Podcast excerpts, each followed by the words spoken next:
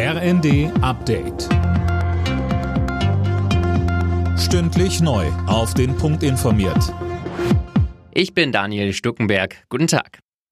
Der Bund soll Vorschläge für einen Nachfolger des 9-Euro-Tickets machen. Das haben die Verkehrsminister der Länder nach ihrer Konferenz gefordert. Gleichzeitig fordern sie, dass sich der Bund mehr an den Kosten des öffentlichen Nahverkehrs beteiligen soll.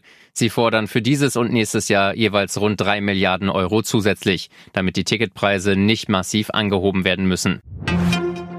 Es wird wohl doch schwieriger, Änderungen an der Gasumlage vorzunehmen. Zwar arbeitet das Wirtschaftsministerium daran, dass Unternehmen, die eigentlich keine Hilfe benötigen, nicht profitieren, aber oberste Priorität hat die Gasversorgung in Deutschland, so Bundeswirtschaftsminister Habeck. Heißt, dass wir eine rechtskonforme Lösung finden müssen, die nicht die Versorgungssicherheit insgesamt gefährdet. Denn wenn die Gasumlage nicht da wäre, ohne Ersatz wird Juniper kein Geschäftsmodell mehr haben, kein Gas mehr einkaufen können und entsprechend werden wir dann ein ganz anderes Problem bekommen. Das darf natürlich nicht passieren.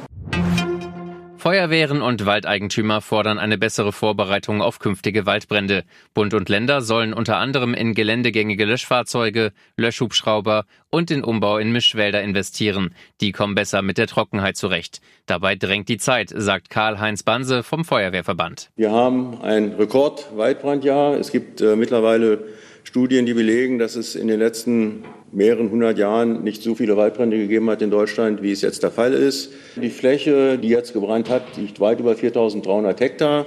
Das ist eine Fläche, die Deutschland so noch nicht erlebt hat an Waldbränden.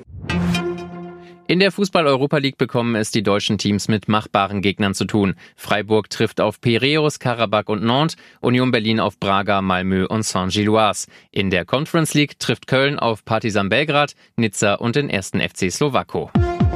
Alle Nachrichten auf rnd.de